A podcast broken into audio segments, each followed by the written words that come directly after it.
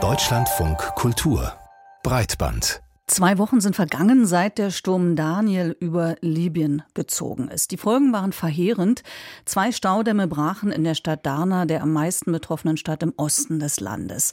Diese Dammbrüche lösten eine Tsunami-ähnliche Flutwelle aus, die ganze Stadtviertel mit sich gerissen und ins Meer gespült hat. 4000 Tote hat die WHO bisher identifiziert. Vermutet werden aber deutlich mehr Opfer. Die Zahl der Menschen, die ihr Zuhause verloren haben, wird auf weit über 40 50.000 geschätzt. Ja, noch geht es vor Ort darum, Opfer zu bergen, Angehörige zu finden und die Menschen mit dem Nötigsten wie Trinkwasser, Essen und Hygieneartikel zu versorgen.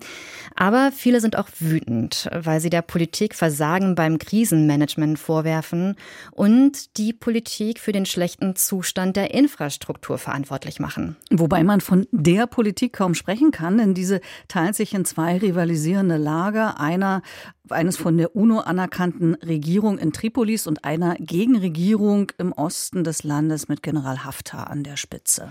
Wie ist Kassas Katastrophenberichterstattung in einer so komplexen Gemengelage überhaupt möglich? Die Frage, die wollen wir mit unserem Korrespondenten Moritz Behrendt in Ägypten besprechen. Libyen fällt in sein Berichtsgebiet. Erstmal Hallo nach Kairo, Moritz. Hallo aus Kairo an euch. Ihr arbeitet ja im Team von Kairo aus. Die Kollegin Anna Osius konnte sogar nach Dana reisen. Selbstverständlich war das aber nicht. Gib uns doch bitte zunächst mal einen Eindruck. Wie sieht eure Arbeit aus in diesen Tagen seit der Katastrophe? Wie bekommt ihr Informationen aus dem Überschwemmungsgebiet?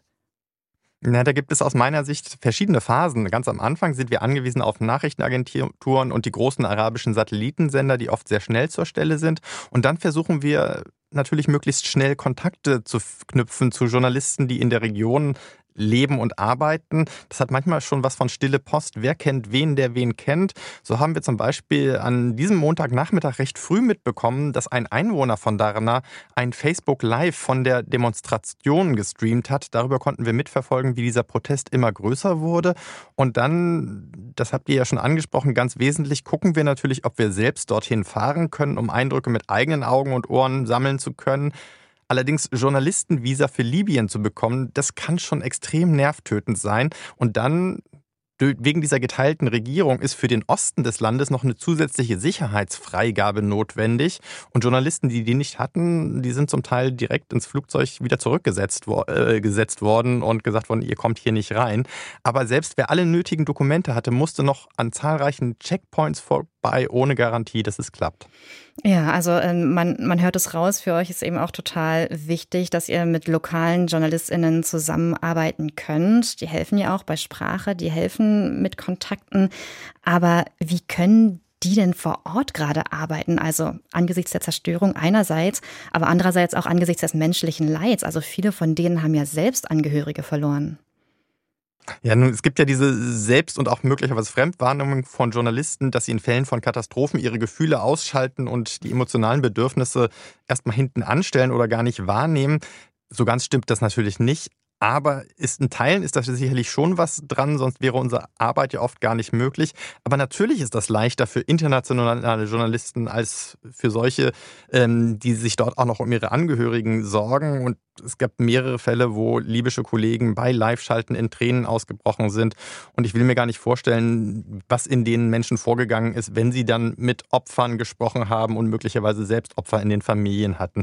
Was für die libyschen Journalisten aber außerdem unglaublich frustrierend ist, ist, ist, wie viele Knüppel ihnen von den Behörden zwischen die Beine geworfen werden, sodass Berichterstattung, kritische Berichterstattung und letztlich ja Wahrheitsfindung wirklich kaum möglich ist oder sehr schwer möglich ist. Ganz genau. In der vergangenen Woche gab es ja zum Beispiel die Aufforderung an JournalistInnen Dana zu verlassen, angeblich, weil sie die Rettungsarbeiten stören würden. Das wäre zum Beispiel so ein Knüppel, den du beschrieben hast. Äh, was weiß man über diese Aufforderung und wie ordnest du sie ein? Diese Aufforderung war, wie so vieles in Libyen in diesen Tagen, nicht so ganz eindeutig. Wirklich im gleichen Augenblick, in dem ein Minister dieser Regierung im Osten darüber gesprochen hat, dass Journalisten aus Dana raus sollen, angeblich ja, um die Rettungsarbeiten nicht zu behindern, hat ein anderer Minister derselben Regierung gesagt, so eine Aufforderung gäbe es gar nicht. Was aber relativ klar ist, am Tag nach der Demonstration, also am Dienstag, sind keine Journalisten in die Stadt gekommen. Alle Handyverbindungen waren unterbrochen. Die Behörden sagten, technisches Problem, aber das glaubt wirklich niemand. Es gibt Berichte, dass an diesem Dienstag mehrere derjenigen, die die Demonstration angeführt haben, festgenommen wurden. Allerdings ist das ganz, ganz schwer zu überprüfen und da steckt noch einiges im Dunkeln. Aber du fragtest nach der Einordnung. Das Interesse der Regierenden in ganz Libyen, aber insbesondere in Ostlibyen unter General Haftar, dass nicht zu viel von der Wahrheit ans Licht kommt, das ist offenbar sehr groß. Wir haben eben schon über die ganzen Schwierigkeiten gesprochen, ähm, denen Journalistinnen und Journalisten vor Ort ausgesetzt sind. Und äh, es ist für mich immer noch schwer vorstellbar, wie genau denn vor Ort gearbeitet wird. Also es gibt ja Initiativen von lokalen JournalistInnen, die versuchen, die Berichterstattung irgendwie am Laufen zu halten. Wie machen die das? Wie haben die sich organisiert? Facebook hatte ich am Anfang ja schon erwähnt. Es gab auch eine ganze Reihe von WhatsApp-Gruppen, auch eine, bei der ein Journalist versucht hat, neben Kollegen auch Helfer und auch Minister aus beiden Regierungen, also aus dem Osten und dem Westen, zusammenzubringen. Einerseits, um Informationen zu bündeln, andererseits aber auch, um diese politische Spaltung des Landes zumindest in Zeiten der Katastrophe zu überwinden. Diese WhatsApp-Gruppen oder diese eine ganz konkret war offenbar einerseits sehr hilfreich, andererseits aber auch ziemlich schnell frustrierend, weil den Journalisten dann ganz schnell Vorwürfe gemacht wurden. Du arbeitest für diese oder jene Seite, du bist ein Islamist und so weiter. Also Journalisten müssen unglaublich kämpfen in Libyen, um als unabhängig wahrgenommen zu werden. Und ich glaube wirklich, dass sich viele Journalisten, im Einzelfall kann ich das natürlich nicht überprüfen, als Teil der Zivilgesellschaft sehen, die nach der Katastrophe den großen Wunsch hat, zu zeigen, wie solidarisch Libyer im ganzen Land sind. Das gilt für viele Journalisten, das gilt allerdings nicht für die meisten, gerade größeren Medien und erst recht nicht für die Politik aus meiner Sicht. Moritz Behrendt, unser Korrespondent, beobachtet die Lage in Libyen von Kairo aus. Vielen Dank für deine Eindrücke. Ja, Libyen befindet sich im Bürgerkrieg und nach dem Sturz von Machthaber Gaddafi 2011, das war im Zuge der Umbrüche, die als arabischer Frühling bekannt wurden, seitdem haben sich in Libyen zwei rivalisierende Regierungslager etabliert. Eine in Tripolis im Westen und eine in Benghazi im Osten des Landes. Das hat nicht nur Auswirkungen auf die Bürokratie und jetzt aktuell auch auf die Rettungseinsätze und die Krisenbewältigung im Land, sondern auch auf den Journalismus. Wie funktioniert das Mediensystem angesichts dieser politischen Lage und vor allem jetzt in einer solchen Katastrophensituation? Darüber haben wir mit Anja Wollenberg gesprochen. Sie ist Mitgründerin der Organisation MICT, Media in Cooperation and Transition. Die MICT wurde 2004 im Irak gegründet und unterstützt seitdem Journalistinnen und Medienhäuser in Krisengebieten. Seit 2011, also seit dieser Zeit des sogenannten arabischen Frühlings, ist die Organisation auch in Libyen aktiv. Anja Wollenberg leitet bei MICT den Bereich Forschung und Entwicklung. Und als erstes wollten wir im Gespräch mit ihr wissen, wie sich die politische Teilung Libyens dann in der Medienlandschaft widerspiegelt. Wir haben ja zu verschiedenen Zeitpunkten uns diese Medienlandschaft genauer angeguckt. Wir haben so Media Mappings gemacht, wo wir genau geschaut haben, was gibt es eigentlich und versucht haben herauszufinden, auch über verschiedene Fragen und Befragungen, wie sich die Sender auch politisch sortieren und zuordnen lassen. Und eigentlich, wenn man nach dem herausragendsten Merkmal fragt der Medienlandschaft, tritt in den Vordergrund die Instrumentalisierung der Medien durch die Konfliktparteien, also durch die beiden einander verfeindeten Regierungen, die beide versuchen, die öffentliche Meinung zu beeinflussen, die Deutungsmacht auch für sich in Anspruch zu nehmen. Das ist jetzt aber nicht so ungewöhnlich für Konfliktsituationen. Das findet man ja im Prinzip überall, wo es bewaffnete Konflikte gibt. Also Konflikte werden ja nicht nur mit Waffen entschieden, sondern auch durch die Beeinflussung der Öffentlichkeit und die Deutungsmacht, die die äh, Konfliktparteien dann für sich beanspruchen. Und in Libyen ist es so, dass unserer Wahrnehmung nach beide Konflikte äh, Konfliktparteien und beide Regierungen sich gleichermaßen engagieren in der Öffentlichkeit, also versuchen dort Einfluss zu nehmen, so dass wir eine Situation haben, dass es keine Deutungsmonopole gibt. Also man guckt jetzt nicht auf so eine monopolisierte äh, Mediensituation, sondern durchaus eine polarisierte, aber auch in gewissem Umfang pluralistische Situationen. Aber vielleicht können Sie äh, zunächst mal beschreiben, auf welchem Weg diese beiden Regierungen Einfluss auf die Berichterstattung nehmen. Wie kann man sich das äh, vorstellen? Werden einfach Interviews verweigert oder gibt es gezielte Einschüchterungen oder wie funktioniert das?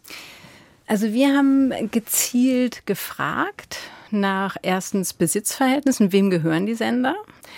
Wie werden die Sender finanziert und wie sind diese Finanzierungsquellen auch politisch einzuordnen? Wer äh, sind die Chefredakteure und wo stehen die politisch? Und so kommen wir zu dieser Konklusion, äh, dass die vor allem die Fernsehsender sich diesen beiden Konfliktparteien zuordnen lassen. Und das ist, wird in der Hauptsache über die Finanzierung organisiert. Ne? Also wenn ich einen Sender unterstütze und finanziere und fördere und ihm Privilegien verschaffe, dann wird dieser Sender äh, sich auch auf meine Seite schlagen, wenn es darum geht, die öffentliche Meinung zu beeinflussen. Ne? Also da sind es nicht nur die Regierungen selbst, die Geld zur Verfügung stellen und Sender bezahlen und äh, finanziell versorgen, sondern auch Alliierte, also benachbarte Regierungen aus der Region. Katar ist sehr engagiert, die Emirate sind oder waren eher engagiert, Saudi-Arabien, die sich dann auch finanziell engagieren, wenn es darum geht, bestimmte Sender zu fördern. Sie haben jetzt vor allen Dingen auf die TV-Sender abgehoben, die Fernsehsender. Aber es gibt ja eine breite Medienlandschaft in Libyen, also auch lokale Radios und Zeitungen. Inwiefern unterscheiden sich hier die unterschiedlichen Medien voneinander in Sachen Unabhängigkeit? Ja, also diese Instrumentalisierung haben wir in der Tat in der Hauptsache unter den Fernsehsendern gefunden. Also wir haben ungefähr in diesen Media Mappings, das letzte haben wir 2020 gemacht, etwa 20 Fernsehsender gefunden und die sind wirklich zu großen Teilen, also ich würde so weit gehen zu sagen, 18, 19 von 20 lassen sich diesen politischen Lagern zuordnen und werden auch unterstützt, während das so für die Radiosender überhaupt nicht zutrifft. Wir haben in der letzten, im letzten Mapping etwa 144 Radiosender gefunden, was ja auch erstmal eine gute Zahl ist. Also Informationsversorgung ist in gewissem Maße gewährleistet. Und man sieht bei den Radiosendern, dass sich überhaupt nicht diesem Muster der Instrumentalisierung folgen, sondern im Gegenteil eher sich eher bürgernah aufstellen. Teilweise sind das Initiativen von Journalistinnen, teilweise leben die von Spenden, von Werbung. Also diese Form der politischen Instrumentalisierung finden wir dort gar nicht. Das liegt natürlich auch daran, dass die politischen Parteien sehen, dass die Radios nicht so eine Reichweite haben. Das ist für die nicht so interessant. Und gleichzeitig brauchen die Radiosender ihrerseits auch nicht so viel Geld, wie ein Fernsehsender bräuchte und sind dann auch nicht auf diese Art von Zuwendung angewiesen. Wenn wir jetzt nochmal auf diese Einflussnahme bei den Fernsehsendern zurückkommen, was bedeutet das äh, jetzt inhaltlich für die Berichterstattung in der Krisenlage? Ja, also in meiner Wahrnehmung nach ist das äh, so, dass diese Parteilichkeit nicht immer gleich sichtbar ist auf der Ebene der Inhalte, sondern häufig während ähm, Phasen relativer Stabilität eher latent ist. Also da bemühen sich die Sender durchaus um ausgewogene Berichterstattung äh, auf der Ebene der Themenauswahl, der Auswahl der Sprecher, der Quellen. Und das wird dann auch sehr gutiert vom Publikum. Und die Parteilichkeit wird eigentlich eher virulent und sichtbar in Zeiten der Krise, der politischen Anspannung. Das haben wir auch gesehen 2019, als Haftar versucht hat, Tripolis zu erobern. Dann äh, sieht man sofort, wie die Polarisierung ausschlägt und die Sender sich ihren Lagern zuordnen und die jeweiligen Narrative übernehmen. Wie das jetzt ausschaut in Bezug auf die Katastrophe in Derna, Bisschen schwer zu sagen, kann ich jetzt nur kursorisch sagen. Normalerweise sieht man das dann daran, dass bestimmte Themen nicht aufgegriffen werden, beispielsweise die Proteste. Wir haben ja jetzt heftige Proteste dort gesehen, die dann von den Sendern, die Hafter im Osten eher nahestehen, vielleicht nicht so aufgegriffen werden. Ebenso die Frage, der Verantwortung. Wer hat Verantwortung dafür, dass der Damm nicht gewartet wurde? Wer hat Verantwortung dafür, dass die Evakuierungen nicht stattgefunden haben? Das sind Themen und Aspekte, die natürlich jetzt eher von Sendern aufgegriffen werden, die der Regierung im Westen nahestehen. Was bedeutet das jetzt alles für das Vertrauen in den Journalismus in Libyen? Ich glaube, dass die kleinen äh, lokalen Sender einen Vertrauensvorschuss haben, weil sie eben bürgernah sind, weil sie sich nicht in die großen Konflikte rein verwickeln lassen, weil sie eben vielleicht unabhängiger berichten können, weil sie sich für die Belange der Gemeinde interessieren. Grundsätzlich gehe ich aber davon aus, dass wir es mit einem kritischen Publikum zu tun haben, die auch aus der Zeit des Gaddafi-Regimes durchaus versiert und sensibel für manipulierte Informationen, für Propaganda, für tendenziöse Berichterstattung, Auslassung für Themen und so weiter.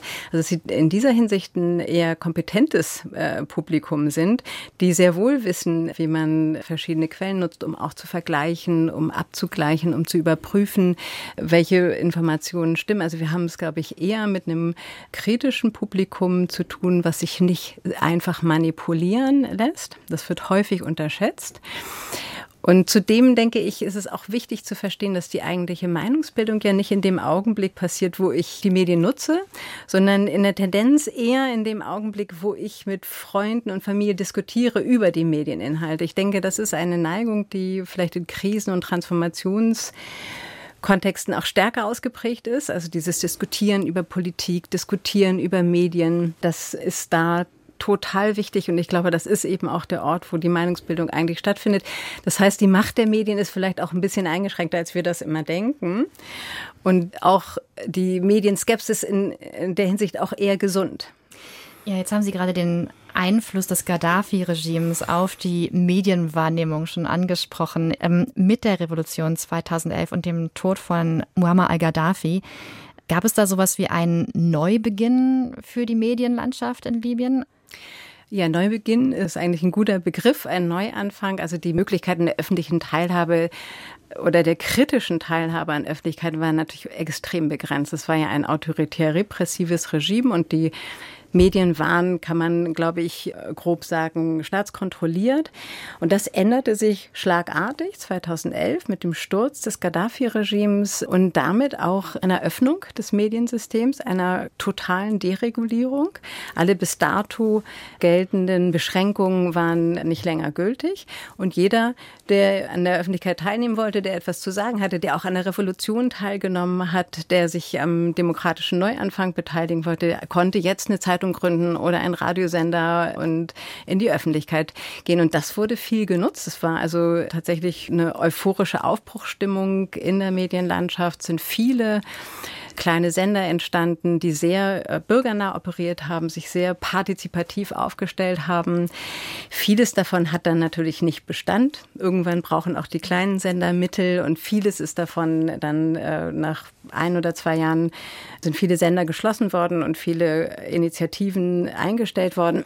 Aber ich denke, dass wir jetzt doch eine recht lebhafte und bunte Radiolandschaft vorfinden, hat vielleicht doch durchaus auch mit diesem revolutionären Beginn zu tun. Journalistinnen und Journalisten versuchen, die Berichterstattung in Libyen aufrechtzuerhalten, trotz der Überschwemmungskatastrophe im Land. Wir haben mit Anja Wollenberg darüber gesprochen, wie sich die Medien seit den Umbrüchen in der Region 2011 entwickelt haben. Wir danken für das Gespräch.